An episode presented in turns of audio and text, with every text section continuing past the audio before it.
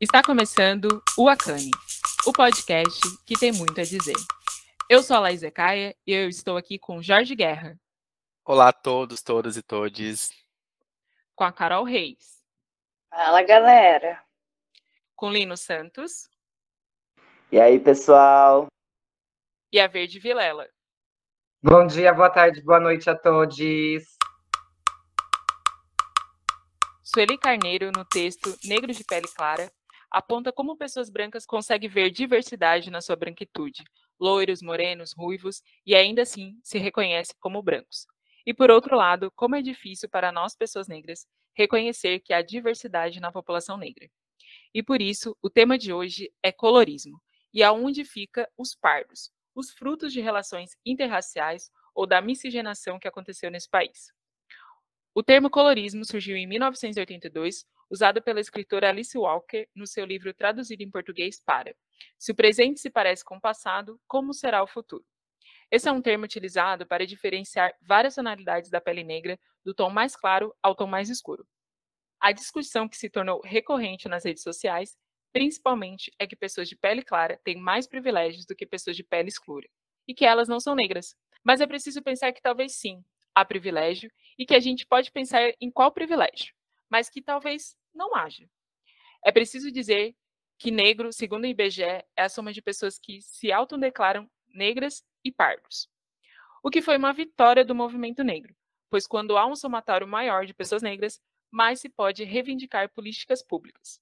O que eu quero trazer como dado também é que, segundo o IBGE, a taxa de desempregados no Brasil é de 8,85% para pardos, Desculpa, esse dado está desatualizado. Esse dado era de 2010 e a gente sabe o que está acontecendo nesse país, né? Mas o que eu quero dizer é, sobre esse dado de 2010 é que lá naquela época a diferença entre pardos e pretos era de menos de 0,5% de taxa de desemprego para um e para o outro. Em relação a pessoas brancas, essa diferença passava em 3%. No mesmo período, o Instituto registrou que 45% dos pardos a formam a população de baixa renda, definida como aquela que possui uma renda menor que a metade de um salário mínimo. Os pretos são 41%. Logo, pardos se encontram numa porcentagem maior. E os brancos, 23%. Quase que metade. A taxa de alfabetismo de pretos é de 14% e pardos 12%. E apenas 5,7% para brancos. Entre 2007 e 2017, o Sistema de Informações sobre Mortalidade registrou que dos homicídios que vitimizaram homens, 64% eram homens pardos. E para além de toda essa discussão sobre privilégio, fica também o lugar de quem não tem um lugar definido. Ora é visto como uma pessoa negra, ora é vista como branco, ou ora é vista como nenhuma coisa ou outra. E aí fica a pergunta, né? Como se posicionar? O que sentir? É sobre isso que vamos conversar hoje, sobre tudo isso, né? E para essa conversa ficar ainda mais intensa, eu convidei dois amigos especiais e incríveis que com certeza irão enriquecer demais essa conversa. Wagner Portes, se apresenta aí para nós. Olá, pessoal. Meu nome é Wagner, salve, salve. Me apresento tudo que eu faço, idade. O que você quiser. O que você quer contar para gente? Bom, meu nome é Wagner Portes, sou do sou de Curitiba, no Paraná. A minha vida é uma loucura, na verdade, pois apesar de ter nascido em Curitiba, é, morei pouco em Curitiba, morei muito tempo em Ponta Grossa, no interior do Paraná, e atualmente, pós-pandemia, né, estamos morando em Maringá, ou Maringado, ou Maringuei, depende do seu ponto de vista. Mas é, atualmente eu trabalhei muito tempo com música, né? Fiz faculdade, cheguei a cursar faculdade de música, licenciatura e bacharel em percussão, mas atualmente eu trabalho como massagista. Por, por questões que o tema já induz, né? Eu acabei não tendo, digamos assim, a felicidade de concluir os meus cursos, né? E de seguir uma vida tranquila nisso. Mas o que assim, eu creio que me ajuda muito a, a me entender e entender melhor, né? A evoluir, crescer. Creio que os caminhos eles vão se dando, né? Se, como diz um amigo meu, Santiago, o caminho se faz caminhando. Irei Garcia, se apresenta aí pra gente também. Olá, pessoal. Boa noite, boa tarde, bom dia. Não sei que horas que o pessoal vai escutar. É... Bom, meu nome é Iraê, eu sou de São Paulo. Estou nesse processo de aceitação de ser multiartista, por assim dizer. Né? Eu trabalho profissionalmente como produtora cultural, é... mas sempre cantei e sempre dancei. Estou fazendo essa transição aí de sair dos bastidores e ir para o palco. E está sendo um processo, principalmente porque é isso, né?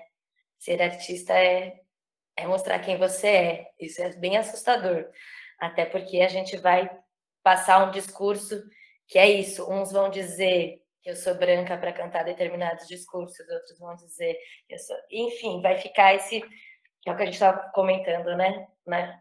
Um pouquinho aqui antes. Depende da situação que a gente está, a gente é colocada de uma forma e como tira isso do externo para a gente achar um centro, né? Porque às vezes a gente, dependendo da situação, a gente se desestabiliza, né? E aí não faz nenhuma coisa nenhuma. Enfim, é mais ou menos isso. Eu quero começar perguntando para vocês dois, tanto Wagner como o Iraê, como vocês se autodeclaram. E quero aproveitar também e fazer essa pergunta para Verde e para Lino, quando, quando se enxergam como pessoas negras e se em algum momento isso foi uma, uma um questionamento para vocês. Eu me identifico como parda, sempre foi assim, nunca nunca questionei, é, eu nunca me coloquei enquanto branca é, de vida, assim, e acho que todas as questões que estão vindo, estão vindo justamente né, um pouco do que você colocou da introdução, assim, de entender esses privilégios, entender essas diferenças, né, que, que vão nos colocando. Eu acabei de voltar do Sul, né, como eu comentei para vocês, e é um lugar que eu ia muito na minha adolescência, porque eu tenho um amigo tem casa lá, tá? E falei, nossa, mas eu não tinha essa noção como é branco mesmo, né? Que tipo, foi é, era só a pergunta, era só como a gente se declara, né? Aqui não tem, aqui é o podcast que tem muito a dizer. Se você quiser emendar, fique à vontade, porque é, a reunião dessas pessoas é sobre isso. Obrigada, Laís. Eu aceitei muito porque é isso. Quando você esteve aqui em casa, a gente né, entrou nessas pautas, que não é uma pauta simples de falar, é, de debater, e mas as nossas conversas aqui foram tipo, muito necessárias, assim, para a gente digerir, se entender e como, né, a gente se... Esse não lugar que é uma loucura e que, na verdade, não é um não lugar, é um lugar que, na verdade, como você disse, né, uma galera tá nesse lugar. Eu não lembro agora as porcentagens, mas é isso, tipo, é uma galera que está no meio, exatamente no mesmo lugar. Eu me declaro uma pessoa preta, de pele clara, é, não foi sempre assim. Eu nasci em São Paulo, capital, e fui para o interior de São Paulo quando era bem criança, assim. É, e agora eu tô aqui em São Paulo, né, por, um, por uns meses só, mas já tô voltando para Santa Catarina. E, assim, até quando eu fui morar no Paraná, que é, morei em Cianorte, morei em Maringá também, ali pertinho de onde né, o Wagner tá, e lá ainda eu não via uma diferença racial tão grande. Talvez em Curitiba eu fosse sentir mais isso do que em Maringá. Maringá tem uma colonização japonesa muito grande, né? Cianorte também, então eu acho que ainda tinham outras racialidades permeando esses lugares. Mas quando eu cheguei em Santa Catarina, é, eu não só, é, só era preto, eu era muito preto né? É, e aí, quando eu cheguei em Jaraguá do Sul, que é uma cidade de colonização alemã, ucraniana, não, alemã, holandesa, esqueci o outro, mas assim, que são brancos, como diz uma amiga minha, Cher, são brancos retintos, né? São branco, de olho claro, de cabelo loiro. E ali, é, quem é assim, branco, não retinto, não é branco, né? É Bruno. Então, tipo, eu sou um preto retinto em Jaraguá do Sul, sabe? É, então, assim, é, essa coisa da autoafirmação do preto também veio muito desse lugar, porque há lugares em que, embora eu não tenha pele retinta, eles têm um viés de comparação tão absurdo em que tem pouquíssimas pessoas pretas de pele retinta, que eu sou o preto retinto daquela região, né? Então é um pouco essa minha história, assim, de entender que eu era uma pessoa preta, porque realmente em São Paulo todo mundo tinha o mesmo tom de pele que eu. E naquela época, né, pré-ações pré afirmativas e tudo mais, a gente não tinha tanto essa discussão de que, sim, em São Paulo a maioria da população é preta, né? Pode falar, Wagner. Obrigado.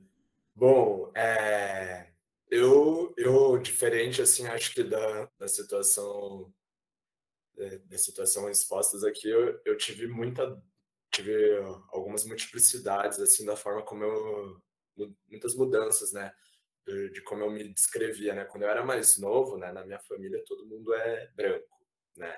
Se, se você for olhar assim, eu, eu sou a pessoa é, mais mais escura da família real, assim, tipo, até meu, eu tenho um irmão gênio que ele é ele também é pardo, só que mais claro do que eu, né? E na minha família eu era, enfim, pelos meus familiares eu era chamado de neguinho. Eu era o pretinho da casa, mesmo não não tendo, digamos assim, não sendo é, não tendo nenhuma característica assim, cabelo crespo, pá, ou até mesmo outras é, o tom de pele, né?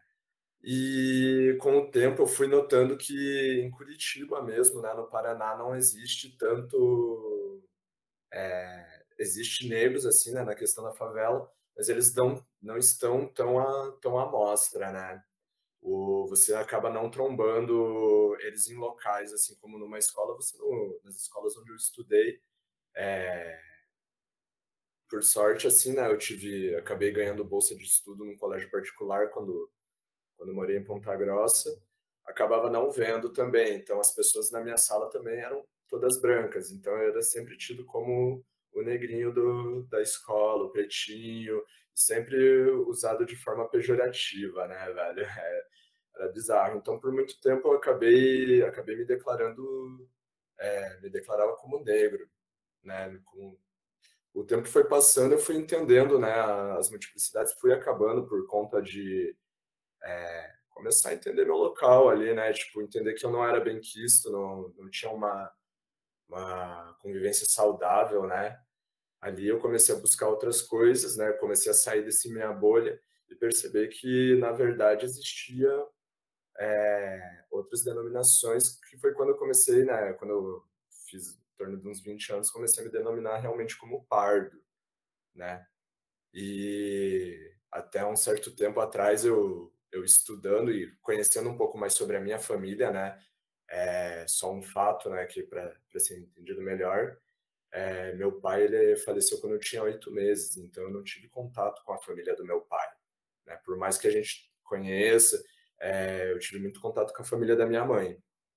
E fui descobrindo com o tempo que, na verdade, é, os familiares do meu pai, meu avô e minha avó, eram descendentes é, de povos originários, né?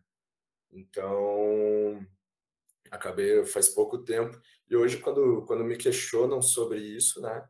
É, eu digo assim, eu sou sou descendente do, dos povos originários, né? Mas de pessoas que acabaram por necessidade saindo do, do das suas comunidades, né? Saindo do, do dos seus locais para por conta de realmente, né, abuso, exploração aqui no sul, né, é, acontece, não é muito falado, né, sobre sobre essa situação indígena, mas a questão do, do dos agricultores, né, no nosso querido agro que é tudo menos pop, né, é, ele ele acaba também prejudicando uh, os povos originários aqui. Eu lembro de uma só uma situação já que você falou que pode falar, né, Laís? Eu vou falar. O, uma situação que uma situação que aconteceu quando eu era quando eu era mais novo, indo para uma cachoeira, a gente passava por uma reserva, né? E lá havia cartazes do do, do, do povo que, eu, que eu habitava ali é, falando sobre a questão dos agricultores que ameaçam e chamam, chamam pessoas para matar lá. Então, tipo, é muito doido. Mas, como eu disse, né, hoje eu me identifico, apesar de todo esse movimento, hoje eu me identifico como descendente de povos originários aqui.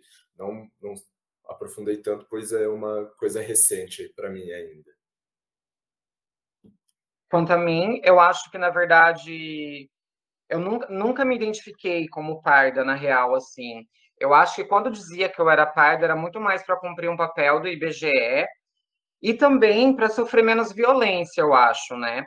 Porque, assim, dentro da minha família, embora minha família não tenha, minha família mais próxima, né, que eu digo meu pai, minha mãe, minha irmã, embora eu não tenha crescido com com um, letramento racial, né, com uma conscientização racial, é, a, na nossa comunicação a gente sempre se tratou, né, como preto, como preta. É, na, na, escola também, entre as minhas amigas, a gente sempre se tratava, a gente sempre se reconhecia como preta. Mas aí chegava na época do IBGE, é, eu sempre acabava me dizendo que eu era parda, também por uma tentativa de evitar uma violência, né? Então, aí, então por isso que eu penso, inclusive, que eu não sou parda, né? Porque eu dizia que eu era parda para não ser chamada de pretinha na escola, né? Porque, tipo assim, era aquele momento da chacota, aquela hora do IBGE. Eu não lembro como que era para vocês, mas no meu colégio era aquele momento de chacota. Tipo, ai, você é preto, ai, não, você é branca, ai, você é pretinha. Então, eu fico pensando que eu me chamava de parda para ser evitada ser chamada do que eu era de fato, né? Que é preta. Mas aí eu acho que aí depois, quando eu entrei na, na universidade, eu tive uma maior conscientização racial, assim, e a partir de então, eu passei a reivindicar o meu lugar, né, como preta, né, a me empoderar, como a gente já falou na, na, na conversa passada também, desse empoderamento, dessa, dessa estética também, né, de se achar bela e de se empoderar do termo. E aí a gente cai naquela, né, é, quanto, quanto a, a bicha preta de pele clara, eu entendo meus lugares de privilégio também. Eu sei que. Eu não sei nem se posso dizer que é privilégio também, né? Talvez condições de privilégio, né? Porque eu acho que eu nunca, nunca vou alcançar o privilégio da, da pessoa branca. Mas. É, tem, mas tem muita coisa que me é negada, né? Tipo, e eu acho que eu não posso simplesmente dizer que isso não acontece né? Tipo, tem me embranquecer nesse caso, porque eu penso, eu acredito muito nessa, nessa categoria parda como uma estratégia de embranquecimento também da sociedade. Sim, é... concordo muito contigo, Verde, porque a gente, primeiro que no Brasil a gente a raça ele é caracterizada, as pessoas negras são caracterizadas por fenótipo, né? E não é, como os Estados Unidos, que as pessoas são, são negras a partir do momento que elas têm uma gota de sangue negro, elas são negras e, e só. E aí eu acho que isso traz um, um, uma dificuldade muito maior para a gente, inclusive, para a gente ir atrás de, de políticas públicas de fato, né? Porque quando toda essa população se reconhece como, como não branco, e aí como não branco e na amplitude como pessoas negras, porque de fato é, se a gente for considerar se a gente for considerar outros países que é uma gota e é negro, estamos aqui, somos com certeza muito mais do que 54% da população, né? E aí uma coisa que não lembro quem foi que falou, mas dependendo do lugar onde a, onde a pessoa está, ela é lida de uma forma diferente. E, inclusive, a gente tem é, leituras sobre pessoas negras diferentes, né? Eu e Jorge, a gente já discutiu várias vezes sobre ah, essa para mim, eu considero ela uma pessoa negra e o Jorge não considera. Por quê? Gente, nós estamos em regiões diferentes. Né? Quer dizer, agora a gente está literalmente no inverso do de onde a gente cresceu. Mas Jorge é do Nordeste. Então, a leitura que ele tem de Salvador, a cidade mais preta, fora da África, o que qual é a leitura de negritude que ele tem? É uma leitura onde as pessoas são muito mais retintas. Eu tenho uma leitura do Sul. Eu fui, nasci e fui criada no Sul, no extremo sul catarinense. Né? É um, uma cidade muito branca. Eu teve uma época que eu era a pessoa, a, a cor mais retinta que tinha em Criciúma. Depois da que a gente teve uma migração de africanos para Criciúma é, e de haitianos também, é, houveram outras tonalidades além da minha. E foi onde eu também tive a percepção de que existia tonalidades além da minha. Até então, eu era a pele mais escura da cidade. sabe? Então, assim, é... e isso fala sobre as pessoas, como as pessoas são jogadas de lugares para, para lugares, são lidas de maneiras diferentes. E outra coisa que é importante também, né? Racista sabe quem é quem. O racista, ele sabe quem é. E não é à toa que os dados, eles comprovam isso. Porque a gente fica. E aqui é, é pura opinião, porque tem zero embasamento, zero embasamento sobre isso que eu, que eu vou dizer agora. Mas eu acho que toda eh, essa, essa discussão sobre quem é ou quem não é negro só faz a gente não discutir sobre aquilo que realmente precisa ser discutido, que é a ampliação de políticas públicas para essa população. Porque quando a gente olha dados, a gente tem os dados são insignificantes, né, em relação à, diferença entre é, entre salário, entre é, escolaridade, entre pessoas autodeclaradas negras e é, pretas e os pardos. É, eu ia falar que é muito louco mesmo, né? Esse assunto assim do, do que é que é o que a gente é, né? Assim, tanto por essa diferença de local, mas por exemplo, o Wagner falou uma coisa que me tocou muito assim, de, por exemplo, quando eu nasci, na minha certidão de nascimento tá branco, porque minha mãe colocou branco. Mas quando eu estava saindo do hospital, que meu pai me viu, me viu pela primeira vez, e meu pai é preto, o meu pai brincou, né, entre aspas, com a minha mãe, é, que eu era preto demais. Então provavelmente eu não era filho dele, eu era filho do ex-namorado da minha mãe que era um cara preto mais escuro que meu pai. Então, assim, é muito doido que como que eu tenho. E a minha avó também falou isso, né? Que eu era escuro demais se eu não. A mãe da minha mãe, minha avó branca, né? É, se, eu, se o bebê tava certo, porque aquele bebê era escuro demais. E é muito louco, tipo, tanto reconhecimento do meu pai que é preto, da minha avó que é branca. É, deu ser preto demais, né? Preto até demais. E na minha certidão de nascimento tá branco. É, e aí tem uma outra questão também de familiaridade, que embora meu pai tenha sido um pai preto muito presente na minha vida, é, houve um total afastamento da minha família preta. Porque a minha família preta sambava demais, fazia festa demais, bebia demais, então, objetivamente, não era o melhor ambiente para eu estar. Tá, né? Então, assim, é, todo o processo também de embranquecimento, fora tentar alisar meu cabelo, é, usar lente verde, né? Então, assim, altos processos de afastamento objetivo, né, espacial da minha família preta, quanto afastamento físico, né? É, de tentar me tornar branco. E aí eu acho que também tem a coisa do tornar-se negro, assim, porque eu acho que não tá só nesse lugar de cor da pele, ou enfim, de outros traços, né? Porque tem uma pessoa indígena que é Geni, que embora é, tenha saído da aldeia muitos, né, quer dizer, nunca tenha vivido em aldeia, porque a mãe dela já, né, já foi tirada da aldeia, etc e tal, é uma pessoa que nunca, nunca viveu em aldeia indígena, mas que quando entendeu que era indígena, começou todo um trabalho de resgate, né? Então, assim, é muito difícil hoje tu não ver a Geni na aldeia, sabe? Então, também teve muito esse processo de eu me apropriar, assim, de ir me tornando negro e cada vez mais negro, com roupas de preto, com movimento de preto, com linguagem de preto, é, e aí eu acho que também começam os reconhecimentos entre pares, né? Então, tipo, você vai vendo que os seus vão te reconhecendo e você vai se tornando cada vez mais preto, assim, porque já, já passou um momento que eu tinha muito medo, muita insegurança de me dizer preto. E hoje, tipo, é muito óbvio que eu sou preto, sabe? Porque meu cabelo tá mais preto, minha boca tá cada vez mais para fora, e minha linguagem, meu jeito, minhas roupas cada que nem Pokémon, como diz a Verde, cada dia mais preto.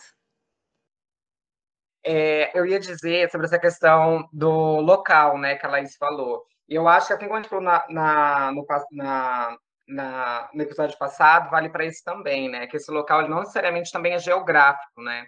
Porque eu fico aqui pensando é como esse local social mesmo, com, com, com, com, com inclusive com quem você anda, né? Porque eu fico percebendo o quanto, é, se eu estiver num grupo de pessoas brancas, eu sou lida como branca, né? E o quanto, se eu, se eu estiver é, em, um, em um núcleo de pessoas negras, ninguém duvida de mim, ninguém duvida da minha negritude se eu estou inserida no, num contexto com pessoas negras, né? Principalmente se as pessoas negras tiverem alguma, alguma influência política na cidade, alguma influência social assim dentro da cidade. É, teve um episódio mesmo que aconteceu comigo, acho que já contei para alguns de vocês, que eu estava num, num, num bar afrocentralizado X, não vou, não vou citar o nome. E aí, quando eu fui, quando eu fui no banheiro desse bar, é, eu perguntei para a moça onde que era o banheiro, e ela falou assim, ah, é para você lá fora. E, né, assim, nada não binário, né? Aquele dia tava, tipo, bem mais masculinazinha, assim. Eu falei assim, ah, eu acho que ela tá me mandando pro banheiro masculino, né? Tipo, ingênua. E fui lá fora mesmo para ver se de fato tinha, sei lá, um banheiro químico, alguma coisa assim, que fosse meu banheiro. Na verdade, a menina estava me mandando embora da festa, estava me cancelando, porque ela estava me lendo como uma pessoa branca. E e o mais engraçado de tudo isso, que aí depois de um tempo, né, ela vendo a roda de pessoas negras que eu estava, que eram pessoas, é, de certa forma, influentes, né, tipo, na cena do movimento negro, e aí ela veio querer ser minha amiga, veio querer puxar assunto, me chamou de nega, não sei o quê. Então, olha, olha como, que, como, como que isso flui, né, como que, é, a, a, inclusive, não só o local geográfico que você está, mas as pessoas com que você anda também acabam dizendo se você é negra ou não né? É, ano passado também eu estava numa, numa dando é, uma apresentação de um, de um evento acadêmico e uma pessoa é, disse para mim, uma pessoa negra retinta, não falou diretamente para mim, mas estava bem claro, bem nítido que era para mim, de que ah, essas pessoas chamam, se falam que são pretas de pele clara, mas para a polícia ela não é. É, não quis criar a, conflito naquele momento, mas minha vontade foi falar, fala isso para o Aliban, que me revistou semana passada, só, porque simplesmente estava andando perto de uma boca. Fala para isso, para o segurança de, de, de, aeroporto que me revistou por simplesmente eu estar existindo, né? Então, como a Laís falou, o racista me reconhece preto, o racista me lê como preta, né? E aí, né, como... É, e qual, qual que é, né? O que, que é o retinto, né? Quem que é retinto quem que não é? Como a Laís falou, né? Para algumas pessoas de determinada região, retinto vai ser uma coisa, para outras pessoas vai ser outra. Igual a gente tem aqui é, Laís e Jorge, que, a meu ver, são pessoas retintas, mas ainda assim, por exemplo, se eu pegar meu, meu bisavô, ele ainda é mais retinto. Então, pera lá. E aí, a Laís e Jorge seriam pessoas pretas de pele clara, porque existe meu avô, que é ainda mais retinto? Qual é essa régua? Fico me perguntando isso. Gente, voltando aqui nesse tema sobre regionalização, eu morei a vida toda em São Paulo e em São Paulo eu sempre fui negra, nunca foi questionado isso. Quando eu vim para o Rio de Janeiro, surgiu esse debate sobre colorismo. Foi a primeira vez que eu fui apresentada sobre isso e aconteceu porque eu estava na praia e minha pele ficou vermelha. E aí a galera que eu estava falou assim: Ué, se diz preta, mas fica vermelha. E aí foi a primeira vez que eu falei: Ué, gente, isso é uma dúvida? Que isso? E assim, começou ali um debate basicamente sobre tonalidades de pele e sobre dores, como se o tom da sua pele é, te desse, desse para quantificar o sofrimento que você passou. Então, assim, quanto mais preta a pessoa é, mais sofrimento ela tem. E aí na minha cabeça era assim, gente, como as pessoas chegaram nesse dominador de quantificar sofrimento? Só porque minha pele ficou vermelha ali depois de tomar sol do Rio de Janeiro. E, e, assim, eu fiquei pensando sobre isso durante muito tempo. E eu acho isso muito bizarro, porque a gente deveria colocar a culpa no nosso sofrimento no, no sistema dominador, no sistema racista, e não pelo tom da sua pele. Então, foi a primeira vez, depois de quase 27 anos, que eu fui apresentada a, a, a esse termo, né, colorismo. E é, é, o que eu acho. Não dá para a gente quantificar sofrimento pelo tom da pele da pessoa.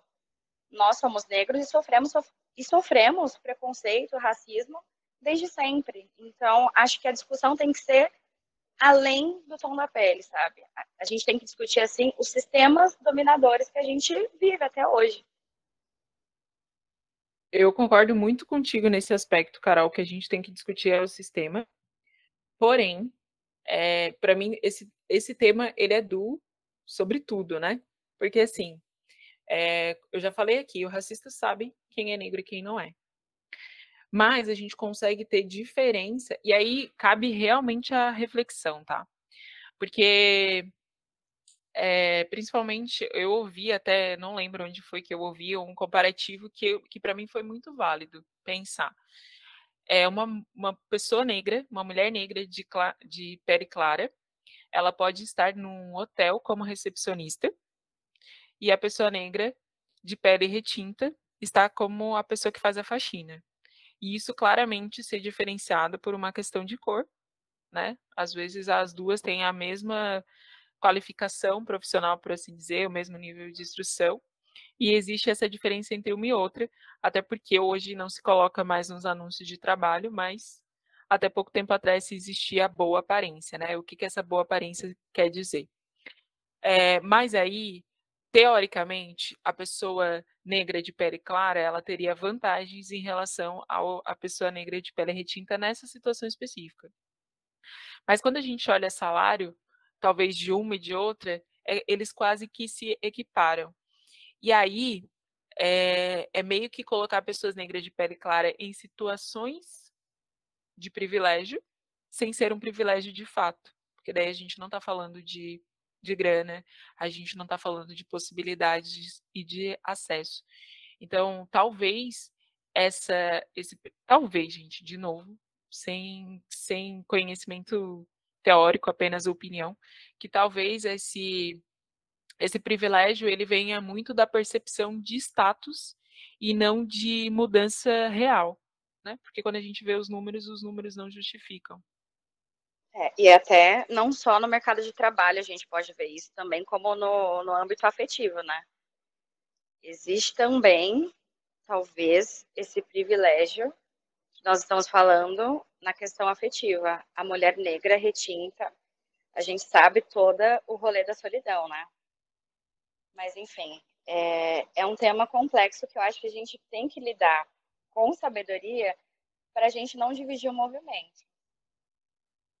Então, eu acho legal, assim, eu venho pensando nisso há algum tempo, né? E, e na relação trans também, eu acho que algumas coisas a gente pode. É, como que eu posso dizer? Pode aproximar as duas questões, né? Porque eu acho que talvez haja uma dif diferença entre privilégios e vantagens. É, eu acho que talvez pessoas de pele retinta têm menos vantagens do que pessoas de pele mais clara, né? À medida que a gente tem a pele mais clara, a gente vai ganhando vantagens porque, enfim, o objetivo histórico foi nos embranquecer. E aí, é, pegando aquele um pouco dos dados que a Laís trouxe antes, né? Segundo o IBGE, 8% da população é retinta, né? E 56% da população é preta como um todo. E aí eu acho que vale a pena também a gente pensar o que significa nós sermos pretas de pele clara. Porque quantas pessoas pretas retintas vieram para o Brasil pela colonização e pela escravidão? Né? É, como que a quantidade de pessoas pretas que vieram para esse país se tornaram tão pouca a ponto de ser 8%? Né? Então, por dois processos compulsórios de assassinato da população preta e de embranquecimento da população preta. Então, acho que é muito importante a gente pensar que o fato da gente ser pardo, da gente ser miscigenado, é uma violência é, contínua das populações pretas. Se a gente existe aqui como pessoas pretas de pele clara, é, é porque houve uma violência compulsória que continua, porque o objetivo é nos clarear ainda mais. né? O objetivo é que não existam pessoas pretas nem de pele escura nem de pele clara. E aí que eu tento pensar muito nessa diferença do que é vantagem e do que é privilégio. Porque é aquilo, né? Quanto menos retinto, mais acesso a determinados lugares a gente vai ter. Isso é uma coisa objetiva, né? Assim, é, não acho que isso é, é palco de incerteza. A questão é o quanto a gente é retinto em determinado lugar. E aí eu volto de novo lá em Jaraguá do Sul, né? Porque quando eu cheguei eu ainda estava nesse lugar de, ai, será que aqui as pessoas vão me reconhecer enquanto pessoa preta? E aí, tipo, eu cheguei na cidade, fui procurar pensão. E aí tinha um monte de pensão numa determinada rua, mas nenhuma pensão tinha quarto para mim. E aí eu voltei para o lugar que eu trabalho, tal, e falei para a moça da portaria, que era uma mulher, que é uma mulher preta, falei assim, tá, mas eu preciso ficar em algum lugar para dormir. Ela falou assim, nossa, aqui é muito difícil para nós. Então, tipo, é isso, ali naquele, assim, no primeiro sei lá, nas primeiras horas que eu pisei naquela cidade, eu já entendi que ali eu era objetivamente preto, sabe? E que, sim, eu tava numa posição de vantagem em relação à mina que tava trabalhando na portaria, que também é uma mulher preta. Então, assim, isso é inegável, né? Que eu, que eu te, tenho vantagens em determinados aspectos. Mas essa vantagem é onde, onde para quem, sabe? Porque isso não significa que, por exemplo, se ela fosse buscar o quarto na pensão, iriam abrir mão daquele quarto para mim. Não, não vão abrir mão daquele quarto nem para ela e nem para mim. Então, tipo, onde isso é privilégio, né?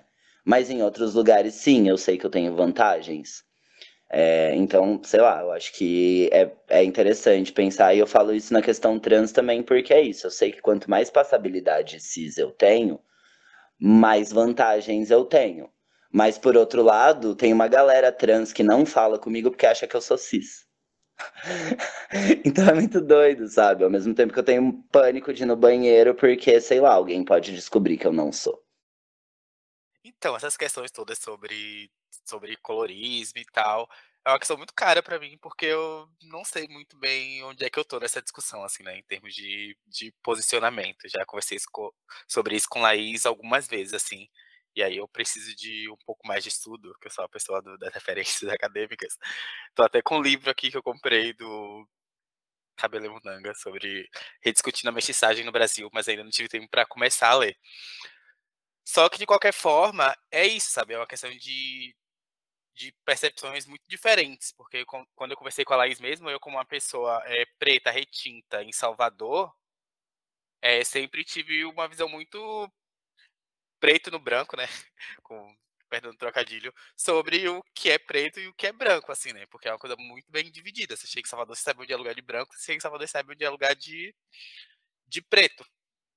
E aí, é, depois eu vim parar no sul de Santa Catarina e aí uma outra realidade completamente diferente. Eu fiquei meio assim, hum, meio perdido assim. Mas de qualquer forma, assim, em linhas gerais, é... não, e principalmente considerando, voltando um pouquinho, que se a gente for olhar para a história, a gente está falando de um país que teve é, em sua Constituição um artigo né, na Constituição de 1934 é, dizendo que era um dos objetivos do, do país era é, estimular a educação eugênica. Eugenia é um projeto pseudocientífico de embranquecimento da população, né, de eliminar a população negra desse país num período X de tempo através da, da miscigenação.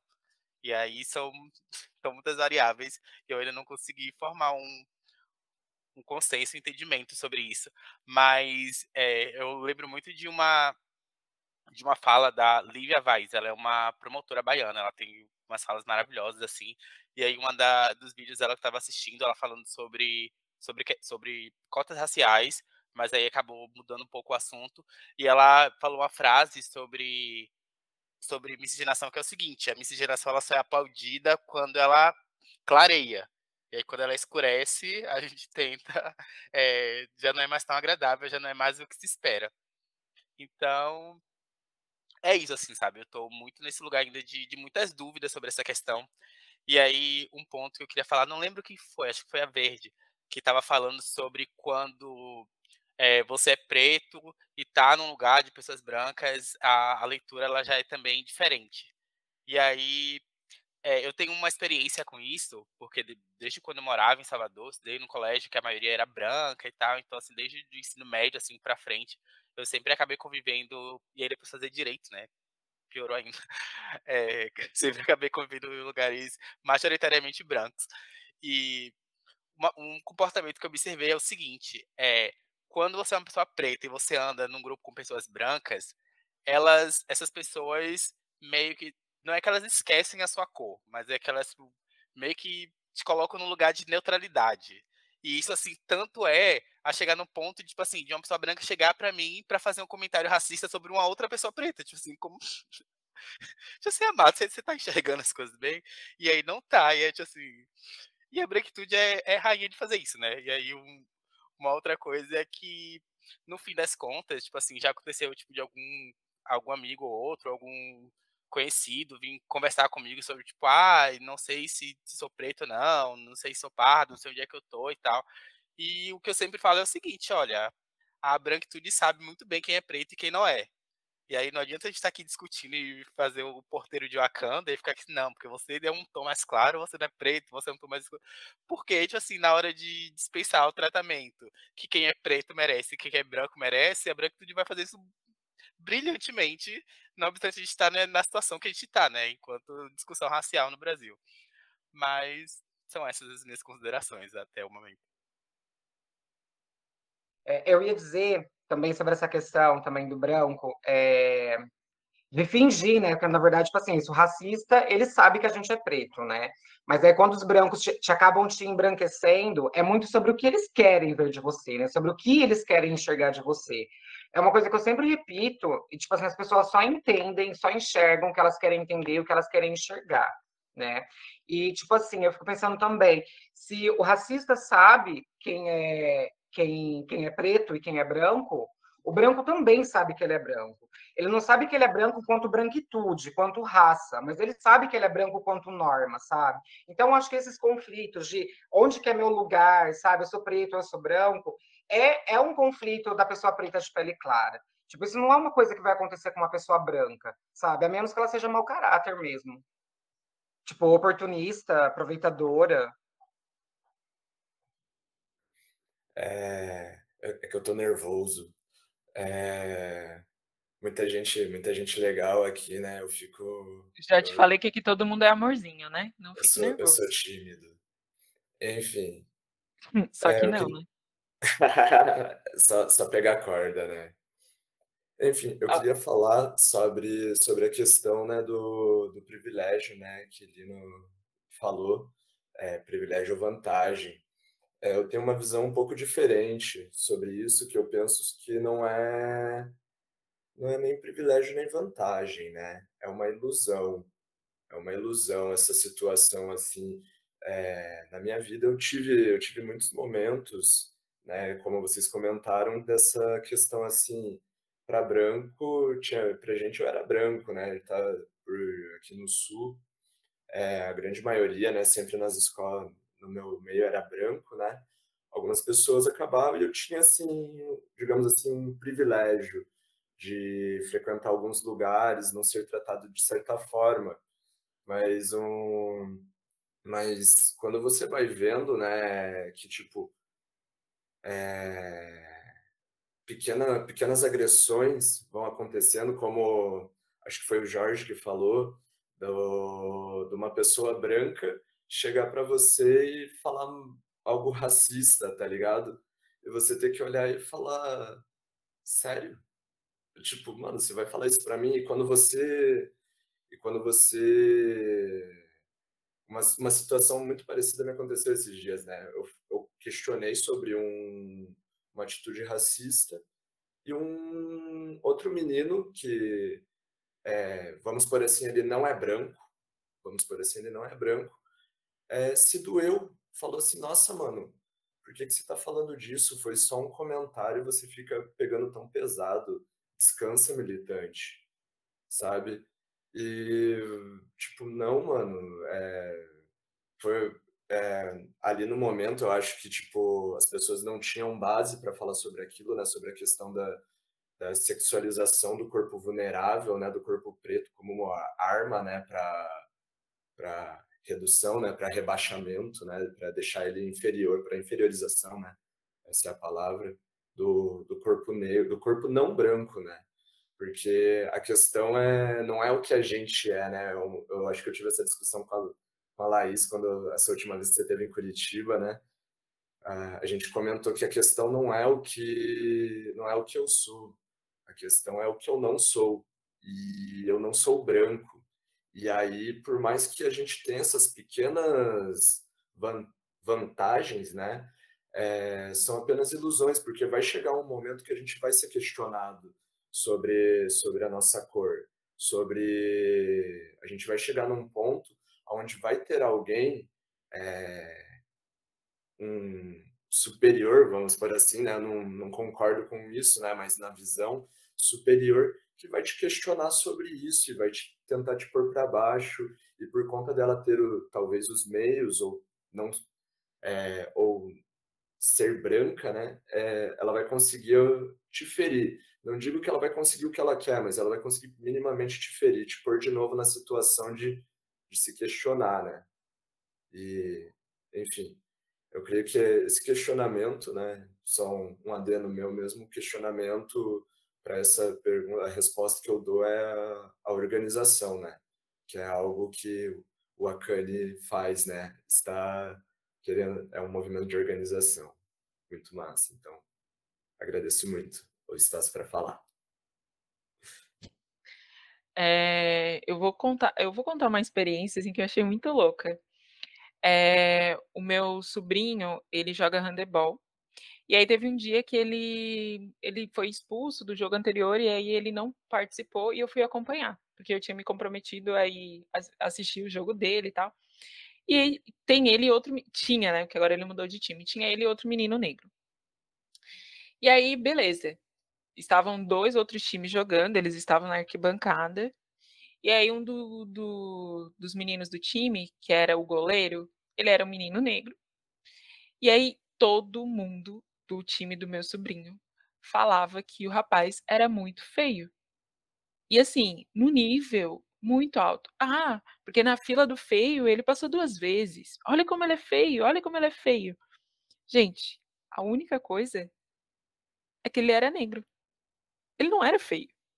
Ele não era feio. Eu fiz assim, eu fiz questão, eu, que o meu sobrinho acabou pedindo para bater uma foto e tal.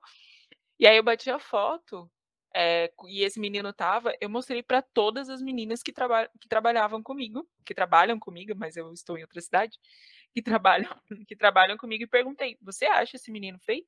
Você acha esse menino feio? Né? E a única questão era que ele era negro. E aí, assim, o meu sobrinho, inclusive, estava no mesmo discurso. E aí eu chamei a atenção dele assim, Juan, tá errado isso aí. Tá errado, porque só tem uma questão e é racismo, não tem outra, outra questão.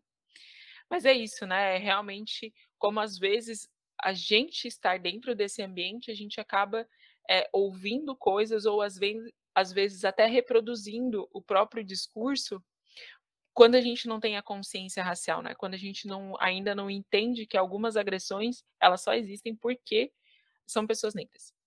Mas para além disso, eu queria fazer dois questionamentos específicos para Iraê, porque a gente conversou sobre isso na vida real, pessoalmente, e eu acho muito legal trazer essa discussão também, porque a Iraê me mostrou uma foto quando ela era criança, e aí, quando ela era criança, ela era uma menina negra. Tipo, eu liria ela como uma menina negra. E aí, ela, como uma mulher adulta, eu disse pra ela: eu não te leio como uma pessoa negra.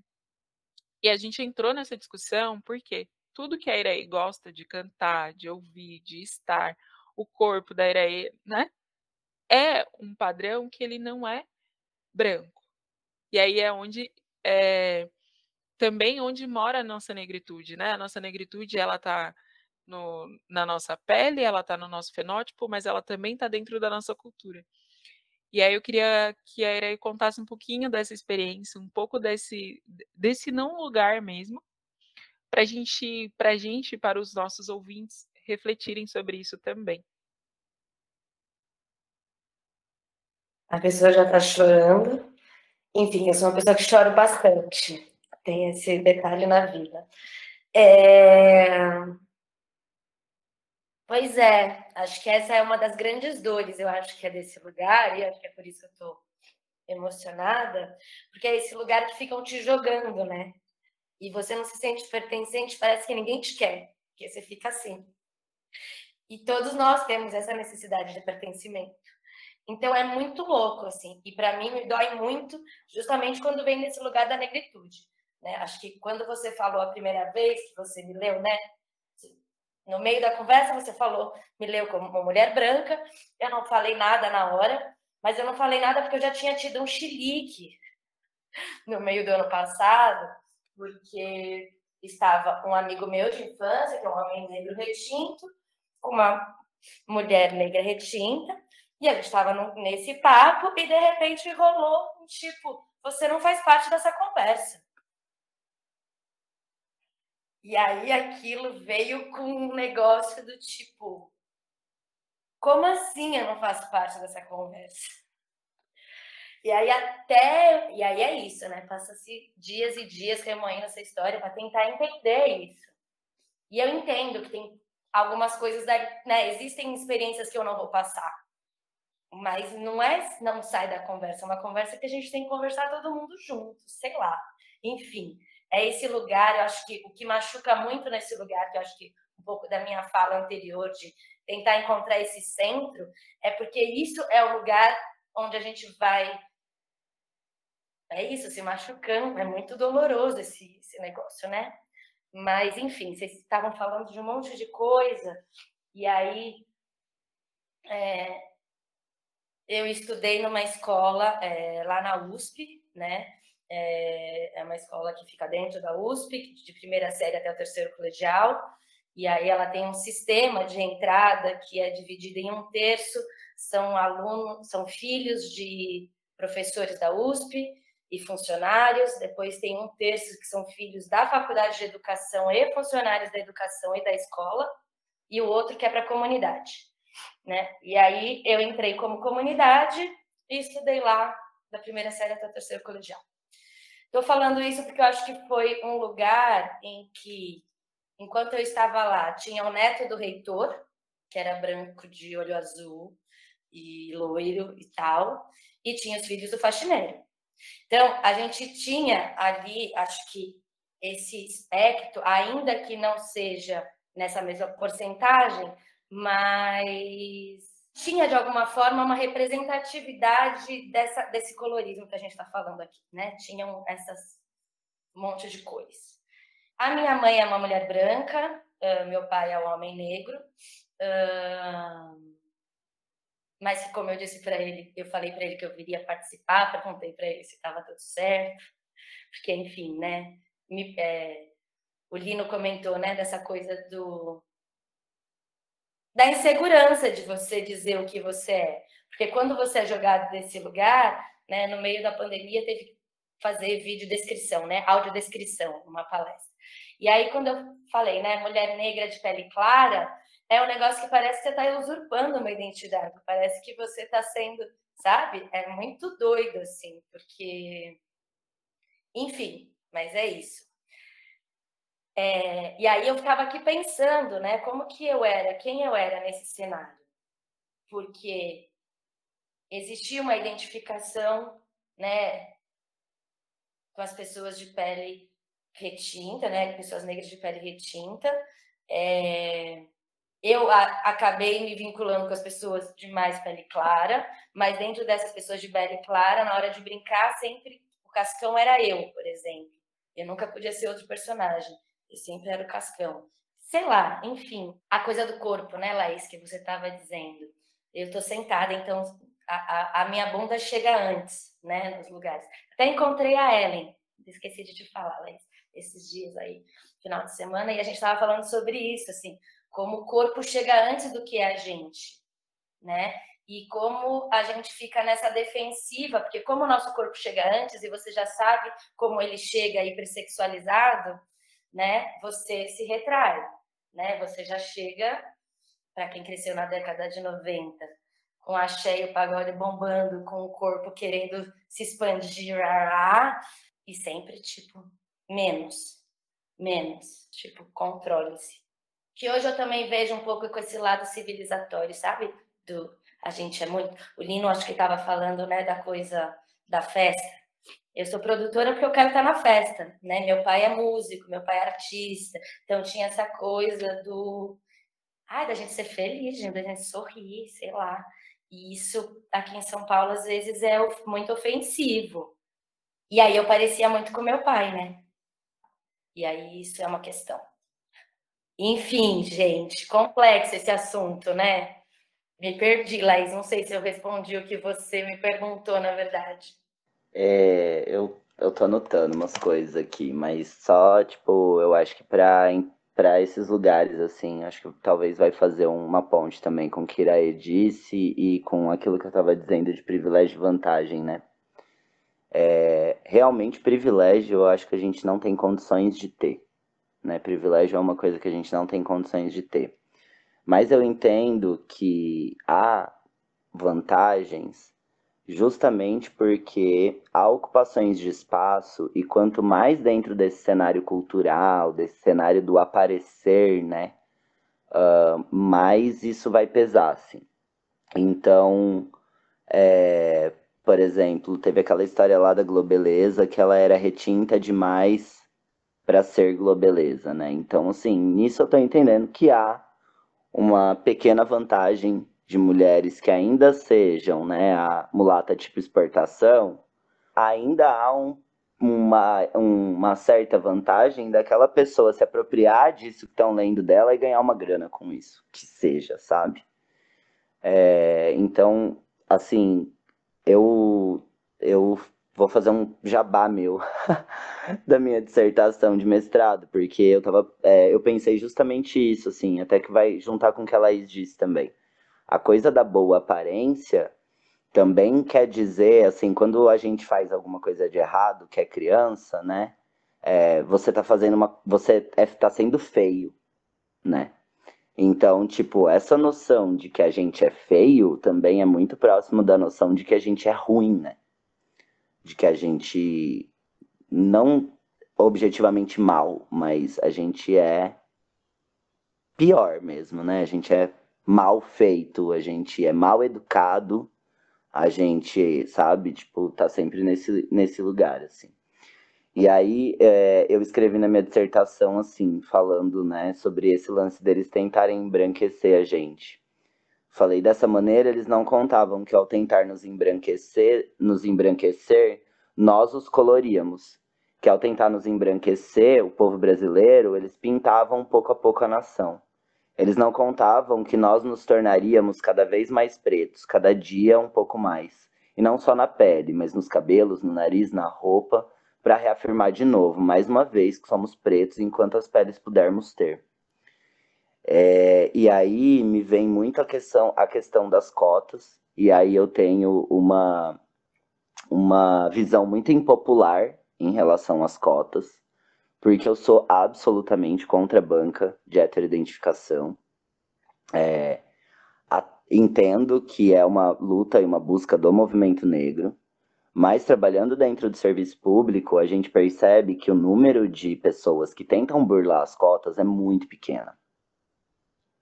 Tipo, é muito pequena mesmo. O que acontece, na verdade, em geral, é que sobram vagas de pretos porque os pretos não se inscrevem nessas vagas e que acaba quando não, né, quando não é contemplado aquele número de, de vagas de negros, essas vagas vão para outros lugares. Mesmo quando vai para PCD e para pessoas trans, essas, essas cotas também não são ocupadas e elas acabam indo para ampla concorrência. Bom, o que, que eu quero dizer com isso? Meu programa de pós-graduação, por exemplo, a gente não tem uma banca de heteroidentificação, mas a gente tem uma carta de apresentação. É, em uma página que diz por que, que a gente é preto. Porque, assim, é, não significa. É, eu dizer que meu pai é preto não quer dizer que eu sou preto. Porque também dizer que eu sou preto, isso em Salvador é uma coisa, em Santa Catarina é outra. Né? Então, assim, é uma carta de apresentação de uma página, que na verdade seria um trabalho muito mais fácil do que fazer uma banca de heteroidentificação.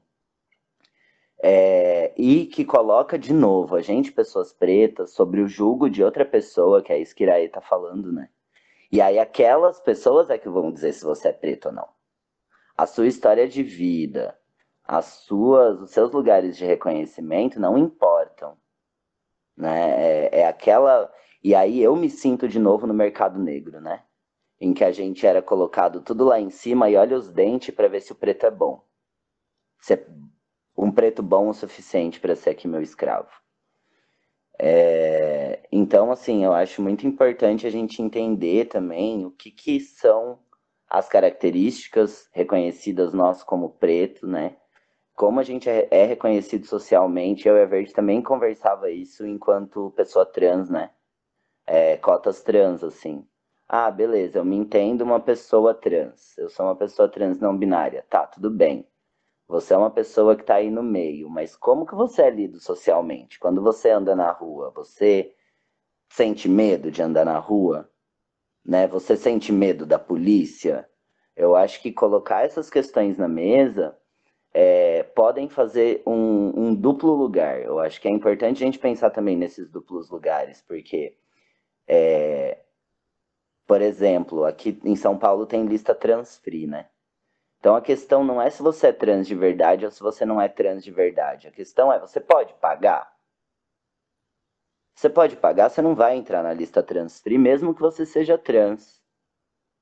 Né? Então, assim, ah, você é uma pessoa preta, mas você teve escolarização, você teve várias coisas. Você consegue passar na ampla concorrência? Porque se você conseguir passar na ampla, na ampla concorrência, é preto a mais que vai ter. Vai ter o preto que passou na ampla concorrência e vai ter o preto que passou pela cota. Então, é, eu acho que a gente pode ter esses lugares de autoidentificação, de identificação social, de história de vida, porque o que aconteceu na verdade foi isso: os caras tentaram embranquecer a gente, se ferraram pra caramba, porque 56% da população é preta. Acabou. Né? E se eu conseguir, tornarei esse país 98% preto, sabe? É, mas que a gente entenda, né, que essa luta seja justamente para que a gente consiga estar em lugares próximos, para que esse abismo que a Laís mencionou no começo deixe de acontecer, né, de 20 para 50%. Poxa, para não falar outra coisa, vou falar aqui um palavrão. Poxa, sabe? É, então acho bem interessante também assim que a gente possa se reconhecer em determinados lugares, mas ver quais lugares de vantagem que a gente tem para abrir esses lugares para outras pessoas que não têm essa vantagem que a gente pode ter. Acho que era um pouco disso. É, então, é, eu só discordo um pouco dessa questão da, da questão das cotas raciais pelo seguinte fato. O, o racismo ele não é uma coisa estática, né? Ele é uma coisa que a sociedade evolui, as nossas discussões evoluem. Hoje em dia tem práticas racistas que são inimagináveis, assim, socialmente para serem ditas no dia a dia, que pouquíssimo tempo atrás eram. E aí, quando surgiu a ideia da, da política de cotas, foi um caos completo, né? De a gente ter aí diversas, diversos nomes da mídia e artistas e tidos como progressistas hoje e tal, que assinaram lá o manifesto contra as cotas com argumentos absurdos sobre por que, que não devia ter cota. E aí eu acho que o problema está exatamente aí. O que é que acontece? É, o racismo ele vai se refinando com, com o tempo. E aí, por exemplo, você propõe uma política de cotas e aí eles dizem que não, que isso é um absurdo, e que, nossa, vai, todo mundo é igual, e aí vai emburrecer as universidades, etc, etc. E aí você vence esse obstáculo e institui uma política de cotas efetiva. Aí você começa a ter vários estudos comprovando que não teve nada de, de emburrecer, que muito pelo contrário, que as produções acadêmicas que a galera preta vem trazendo estão anos-luz, às vezes até das próprias instituições. E e aí, o que, que acontece? Tipo assim, essas pessoas que eram contra essas políticas, que traziam todos esses argumentos horríveis, elas passam a pensar formas de burlar esse sistema. E aí, o que acontece, por exemplo, nesses casos? Eu já peguei, assim, atuando profissionalmente, já vi um caso de, de um rapaz que foi é, fez uma, um curso, fez o um vestibular para medicina, tentou por cotas e aí foi foi barrado nisso, né? Porque não foi lido como uma pessoa preta. E aí ele fez um recurso de muitas páginas é, justificando porque que ele era preto, ele tinha que estar tá nessa, que ele tinha que ser aprovado nessa vaga. E aí foi uma das coisas mais absurdas que eu já li na minha vida, porque ele falava que ele gostava de comer cuscuz e feijoada, e que ele gostava de ouvir o Olodum. E aí, assim, por isso justificaria que ele precisava de cotas, sabe? E aí eu acho que assim, talvez, por exemplo, essas bancas de, de identificação é, sejam problemáticas em algum nível, e a gente precisaria pensar outros métodos para para como melhorar isso, mas eu acho que de qualquer forma ainda é um pro, pro momento que a gente está, eu acho que ainda é um instrumento válido, porque é um primeiro uma primeira barreira para essas pessoas que pensam em, em, em, fraudar, sabe? E é algo que vem acontecendo cada vez mais assim, tem já li não sei onde, mas enfim, de que com o tempo vem aumentando esses casos de, de tentativas de, de, de fraudar cotas. Então eu acho assim, tem, tem problemas, é, é complicado. Tipo, a gente aqui já, já falou, né, nessas falas, de que é complicado nesse lugar, de como é que a gente vai dizer quem é preto e que não é, enfim, o que é ser preto e que não é, enfim, é uma discussão gigantesca. Mas, enfim, eu ainda acho que como um primeiro instrumento, eu ainda acho válido. Não sei se é para eu se é para eu falar, mas assim, é justamente isso. É, os instrumentos, eu acho que a gente já está há 20 anos com política de cota, né? Então acho que está na hora dos instrumentos mudarem, porque o que vem acontecendo hoje é que para escolher a banca, você já tem que escolher pessoas que são pretas e brancas, né? Porque a banca ela tem que ser de heteroidentificação. Então, se costuma escolher pessoas pretas retintas das quais não consideram pessoas como eu, a verde, pessoas pretas. Então, essas vagas acabam não sendo ocupadas por pessoas pretas e vão para ampla concorrência. Então, para quem que elas vão? Para pessoas brancas. É, e estão faltando realmente muitas pesquisas nessa área, porque o que vem acontecendo objetivamente é uma sobra de vaga preta porque pessoas pretas não estão passando na banca de heteroidentificação. E aí, de novo, né? É, eu, por exemplo, não prestei o mestrado com cota. Né, porque eu sabia que eu tinha uma vantagem e que eu conseguiria prestar aquele concurso sem cota.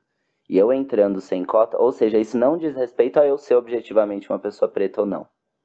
Né, eu sei que eu sou uma pessoa preta mas eu sabia quais, quais eram as minhas vantagens frente a outras pessoas pretas também. E a carta de apresentação, né, que eu digo que meu programa executa hoje, ele é uma história de vida pessoal. Então, assim, beleza, você gosta de cuscuz e de olodum, mas isso não significa que você é uma pessoa preta. Então, você não passa igualmente nessa, nesse processo. Ainda é um processo, mas que diz muito menos respeito as características físicas, porque tem preta que não tem bunda. E aí essa preta que não tem bunda vai lá e enche a bunda de silicone industrial porque ela precisa ter bunda, porque senão ela não é preta. Sabe? Se eu, ah, minha boca não é tão grossa, então eu tenho que ficar fazendo um monte de coisas que fazem a minha boca ficar grossa, porque senão eu não sou um preto, tão preto. Né? Isso, essas coisas, elas acabam refletindo em quem? Gente, eu não sei se tem uma opinião formada também sobre essa questão de como se daria essa heteroidentificação. Aqueles, né, que, tipo, a mão para falar que não sabe, não sabe o que opinar. Mas não, mas o que eu queria dizer é que, tipo, se é ruim para a gente ser avaliada é, por uma pessoa, é, se uma pessoa é preta, retinta, não avaliaria, não avaliaria a gente é, enquanto pretos, Fica ainda pior quando essas ações afirmativas, a gente está falando de pessoas trans, né? Eu fico me imaginando, né? Quantas pessoas trans existem, tipo, participando de bancas de heteroidentificação, né? Tipo, sei lá, no meu programa mesmo não tem nenhuma pessoa trans. Aí eu fico pensando, quem queria me, me, me fazer autoidentificação? Uma pessoa cis? Se é uma pessoa cis quer me validar quando pessoa trans ou pessoa cis, sabe? Então eu não sei, eu não sei mesmo, gente. Mas é muito importante acho que a gente discutir isso mesmo aqui, né? Acho que a gente está aqui para isso. Cabe um episódio todinho disso aí, né? Dessa discussão. Eu ia é... falar isso é. agora. É, eu, eu acho realmente que cabe um, um novo episódio. Já descobrimos um tema. Quem escolhe aí para puxar? É, foram várias reflexões aqui, né? Várias coisas que, que colocam a gente em, em, em vários níveis mesmo, né? Inclusive de não chegar a conclusão nenhuma. Porque estar aqui, discutir, trazer as nossas vivências, as nossas dores. E eu acho importante também a gente entender que cada um tem a sua vivência, né? A sua vivência, as suas experiências. É, eu, ora, ah, e tem, uma outra coisa que eu, que eu queria. Eu acho que a gente já está partindo para encerrar, né? É, uma coisa que eu queria questionar, porque eu lembro que Verde uma vez, é, Verde uma vez comentou sobre o cabelo, né? Tipo, a leitura das pessoas, quando as pessoas, a leitura tem quando o cabelo tá curto e quando o cabelo tá grande, e quanto isso modifica a negritude. E esses dias eu estava ouvindo um podcast que uma pessoa ela começou a se reconhecer como uma pessoa negra justamente por causa do cabelo. Porque até então, quando o cabelo dela era baixinho, curtinho, raspado, ela era lida como uma pessoa é, branca. E aí, quando o cabelo começou a crescer e a mostrar a sua, sua característica, né, que é um dos uma das características de pessoas negras, que as pessoas negras são diversas, né? É, o que Lino comentou agora, eu acho é isso aí, né? Porque a gente não pode resumir é, um continente inteiro em características específicas, né? Às vezes eu recebo mensagem assim: "Ah, porque as pessoas negras, elas têm pé grande". Daí eu penso, porque a gente vem de calçado na Zecaia, né? Mas quais pessoas negras? Porque as pessoas negras são corpulentas. De novo, quais pessoas negras? A gente está falando de uma diversidade de pessoas. A gente não pode resumir todas as pessoas em grupos, em, em um lugar só. Ah, porque as pessoas negras são grandes, são altas, são baixas, são. As pessoas negras não é um coletivo unificado. Há diversidade nesse grupo, né? É, eu passei por um episódio também disso, né? De é, pessoas, inclusive lá em Rio Preto, que me questionavam, enquanto pessoa negra, é, que era muito violento, inclusive, isso para mim, né? Já aconteceu comigo de ficarem três pessoas brancas, me colocarem em uma roda e ficarem dizendo quão não negra eu era, né? Então, tipo, é, olha onde vai, né? A prepotência do homem branco, né? E aí ah, já aconteceu é, de uma dessas pessoas virem é, me visitar aqui em Florianópolis. E aí eu tinha deixado o cabelo crescer, né? Porque veio a pandemia, também tinha, é, tinha medo de cortar cabelo. Desde então meu cabelo está crescendo. Faz quase três anos que eu não corto meu cabelo. E aí meu cabelo, meu cabelo ele é cacheado, né? E aí quando ele chegou, a primeira coisa que essa pessoa falou foi: "Ai, Agora você é negro mesmo, acho que seu cabelo, né? Era isso que faltava, sabe? Eu, tipo, minha vontade, eu falei assim, ah, peraí, deixa eu pegar aqui minha listinha para você assinar de brancos que me validam como negra, né? Tipo, mas é bem isso, né? Quando as pessoas validam a gente também, a nossa, a nossa raça. E aí se raspavam pra ser preta de novo, né? Olha que fácil. É isso. Eu não disseram isso. que era só isso para ser branco, gente. Sim. Mas eu acho muito bom essa, essa coisa que a Laís traz, assim, realmente, de que esse podcast não tem a intenção de trazer respostas, né? Mas que a gente. Eu sempre me sinto muito assim com vocês, que é quase uma sessão de terapia, assim, em que a gente pode contar das nossas vivências e e compartilhar e aprender mais coisas, né? Tipo, e pensar em outras coisas, assim, como que dá vazão para nossa criatividade crítica, né? Lino, é muito sobre isso. Para mim, o Akane é uma terapia. É uma conversa, é uma troca e é um lugar de reflexão. Porque no fim, é, se a gente for parar para pensar e filosofar um pouco sobre a vida, que certeza que a gente tem? a única certeza que a gente tem nessa vida é que um dia ela vai findar. Fora isso, tudo é processo e aprendizado. Então, acho que o Akane traz isso muito bem, porque a gente não é único, a gente não concorda 100% o tempo inteiro, a gente discorda, a gente pensa diferente, a gente né, dialoga. e dialoga com respeito, que eu acho que é uma das coisas que mais tem faltado para tudo que nos cerca, né? É dialogar com respeito. Então eu quero aqui agradecer a Iraê, eu quero agradecer ao Wagner, é, quero que vocês, num próximo momento, estejam muito mais leves e tranquilos e não nervosos, porque eu conheço vocês na intimidade. Então, é, de qualquer forma, eu tenho certeza que esse diálogo, essa troca, esse tema, ele trouxe muita, muita, muita reflexão para gente e que já trouxeram vários outros temas para os próximos, né? Né, gente? Então, nos nossos ouvintes, eu quero agradecer. Só, é. só para fazer o um parêntese, que no off a gente estava aqui gravando e estava lá no grupo. Dizendo, Não, isso aqui a gente faz outro tema. Você já saiu uns quatro temas só daqui para próximos episódios. É isso, né, gente? Como de novo, muito a dizer. É, gente, Iraê, muito obrigada. É, deixa aqui um seu recadinho para os nossos ouvintes. Wagner também.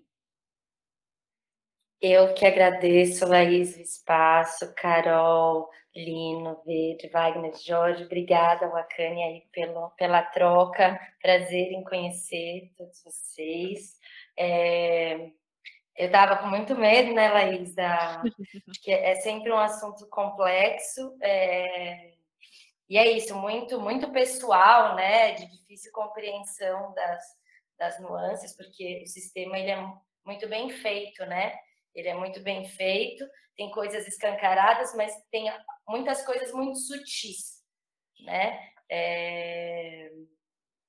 E a gente vai passando a vida e várias vezes a gente não, não nota essas. Eu venho discutindo a quantidade de abusos que a gente sofre na vida e a gente não percebe, e a gente vai passando, e aí a gente vai se calejando pelos abusos, e aí chega uma hora que você fala: em que momento eu permiti esse abuso? Aí você vai voltando e vai vendo essas coisas muito sutis, porque é tudo muito sutil, né? É... Agora me veio tipo um comentário de uma amiga quando viu o carro que eu tava, ela, você com esse carro, eu fico, por que eu não posso ter esse carro? Tipo, é, é isso, é muito sutil, é muito sutil, porque pode não ser isso, né? Pode sei lá, minha mãe. Ixi, comecei a falar de novo. Mas eu vou falar. É, minha mãe sempre ficou nessa coisa do. A gente não é igual aí com seus amigos, a gente não é igual aos seus amigos. Mas para minha mãe a questão financeira sempre foi muito. Muito essa questão, né? Então sempre foi para mim a questão da classe social, né? É, muito forte. Tanto é que naquele momento que a gente conversou aqui, né, Laís? Quando eu chamei para falar, bom, tá, você me leu como mulher branca então, vamos conversar sobre isso, né? E tudo mais. E aí a gente voltou na coisa do IBGE. Bom, pardos e pretos são negros porque sócio e economicamente se parecem, né? Que foi as diferenças e estatísticas que você trouxe logo no início. E, e é isso, como o sistema vai fazendo com que a gente se desconecte, né? Da gente mesmo, assim. É, a minha avó, que está com 80 e poucos anos, que é uma mulher negra retinta, ela fala que ela tem a cor dela por causa do sol, né? É... E aí você vai vendo como esse assunto não é discutido, como não é falado, né? Meu pai se identificou como em branco agora na eleição, nessa última de prefeitos e vereadores, porque ele foi né, é, apoiar a Luana do PSOL, e ele sempre foi muito engajado politicamente, mas ele nunca tinha se autodeclarado. E aí veio um, oi, Vamos conversar sobre esse assunto. né? Então a coisa também anda muito recente, assim. Aí você vai vendo as feridas, porque que o assunto não é tocado, né? Você vai começa a ouvir as histórias que não existiam. Aí você fala, ah, tá. E aí é muito louco, porque essa minha avó fala, eu não sei o que tanto você gosta na Bahia. Eu falo, rapaz, eu me sinto em casa, eu não sei, tem um negócio ali que eu me sinto bem, sabe? Eu me sinto bem. E aí meu pai e ela ficam, mas o que que tem? Né? O que que vocês você tanto quer lá? Porque a gente vem embora de lá. Tipo, e aí você começa a ver determinadas coisas que você fala, cara, isso é racismo, né? você sofreu racismo aqui, você sofreu racismo ali, você chega lá e isso te deve dar um monte de gatilho e você não gosta. Eu não tive essa experiência, né? Realmente, eu venho no, nasci em São Paulo, é uma outro, um outro lugar, mas que tem essa origem, né? E aí você fica nesse Enfim, obrigada, obrigada pela conversa.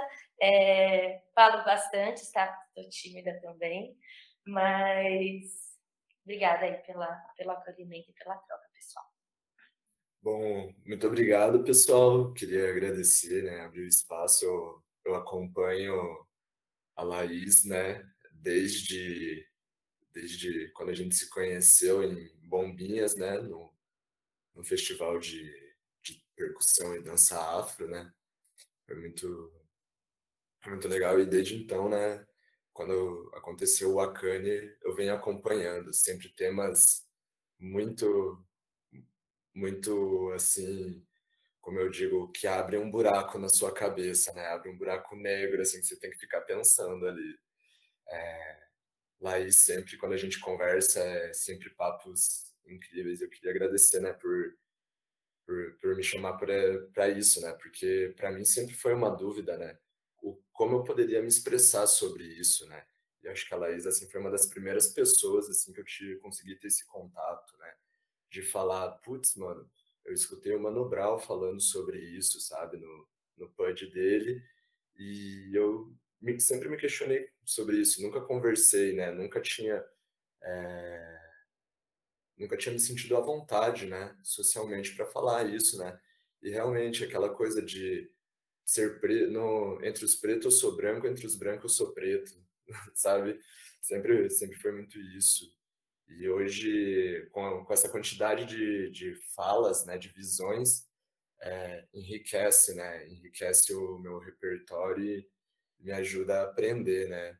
Agradeço demais o, a Paulino, Carol, Iraê, Verde, a, ao Jorge, que o Jorge, eu, eu, acho que ele teve uma das falas, assim, num, que mais me tocou num podcast sobre a solidão, né, do, da, do, da pessoa negra, né, é, contando um pouquinho da história dele, assim, foi, foi muito tocante, assim, e pensei um pouco sobre isso em mim, né, que era uma coisa que eu também não aceitava. Então agradeço muito e agradeço a Laís, que, meu Deus, que, que mulher incrível, que mulher incrível, sempre sempre para cima, sempre sempre, sabe, é, forte, mas também sempre com aquele toque é, de acolhimento, sempre amiga, né? Minha melhor amiga, né? Não posso falar nada. A gente fica, a gente fofoca pra caramba. Apesar dos papos papo cabreiro, a gente fofoca pra caramba. Quer que eu chore aqui? Né? Tô quase, Jamais. tô quase nesse lugar. Jamais. Gente, quanto afeto, que lindo de ver isso, né? É um espaço de cura, é um espaço para gente amenizar nossas dores. E, e é isso. Também é uma terapia para mim muito feliz aqui. Cada tema eu me sinto mais confusa, mas quero buscar e aprender mais sobre, sabe? É, é aquela confusão gostosa que a gente fala: peraí, preciso pensar mais e falar mais sobre isso. Então, muito obrigada por hoje. E é isso, galera. É, gostaria de agradecer em especial hoje, Iraí Wagner. Muito obrigado por ter contribuído com a gente hoje. São pessoas incríveis. Vamos manter contato, vamos manter rede, vamos se aquilombar. É, gostaria de dizer, faço da Carol também minhas palavras, que o Akane também é, é uma espécie de terapia para mim. E vou dizer mais: a terapia de hoje não foi uma terapia fácil, acho que pegou em pontos muito sensíveis para a gente.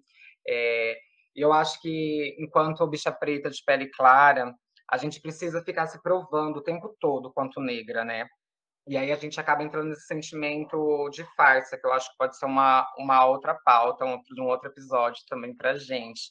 Do mais, eu finalizo. Muito obrigada. Bom dia, boa tarde, boa noite para os ouvintes e boa noite, bacaners. Beijos. Eu quero só agradecer também, Wagner Iraê, é, e quero também dizer que foi muito importante esse episódio no sentido de olhar a minha história, assim, eu acho que eu não tinha feito isso ainda. E ver o quanto eu consegui me empoderar, assim, porque se eu tive dúvidas em algum momento, essas dúvidas caíram há algum tempo e eu me sinto muito feliz, assim, por conseguir me reconhecer, conseguir ter orgulho, assim, de ser uma pessoa preta, de tudo que o povo preto construiu. E que a gente é incrível demais, assim, e lindes demais também. Eu queria dizer, inclusive, uma das ideias que eu e ela já, já conversamos era de fazer esse podcast online. E eu acho que em algum momento a gente tinha que tirar essa ideia do papel, porque nós somos muito lindos para ficar só para as pessoas ouvirem. Mas enfim, gente, queria agradecer muito aos convidados. É, dizer que é isso aqui. Espero que vocês tenham se sentido confortáveis. Espero que as reflexões continuem reverberando por aí para além do episódio e para os próximos episódios e para os próximos convites que vão chegar. E é isso. O, o resto do pessoal já, já suspeito para falar de vocês do, do quanto é gostoso na, na minha rotina muito corrida lá, sabe? É, parar para tirar isso para gravar assim é de verdade muito terapêutico. Enfim, espero que seja também para quem está nos escutando neste momento. Um beijo para todos, todas e todos. Ai, gente, que finaleira foi essa, né? Uma despedida que trouxe um monte de. De novo, eu ouvi é, que eu sempre falo que nós somos potência, porque eu acredito de verdade na potência daquilo que somos. É, hoje foi um dia, olha aí, quase choro agora. Hoje foi um dia extremamente corrido, extremamente cansativo. Dormi pouco, andei muito, me mudo amanhã, enfim, muita correria. Mas, para variar esse podcast, terapia, né? Muda, muda, muda. É, muda quem eu sou, transforma quem eu sou, e isso é o que faz sentido a gente estar aqui. E a gente espera, eu espero, e aí eu falo por todos nós, que você que está aqui ouvindo a gente também se sinta transformado, motivado, é, reflexivo como a gente. Acompanhe o Akane no Instagram, no Twitter, que a gente está meio sumido, mas a gente vai voltar com tudo. o Akane Oficial. Estamos no YouTube também, sem imagem, só áudio, quem sabe um dia imagem, né? Mas estamos lá também. Várias plataformas, procure na sua plataforma preferida para ouvir a gente e, a, e nos acompanhar. Muito obrigada, bom dia, boa tarde, boa noite. Tchau. Tchau. Tchau.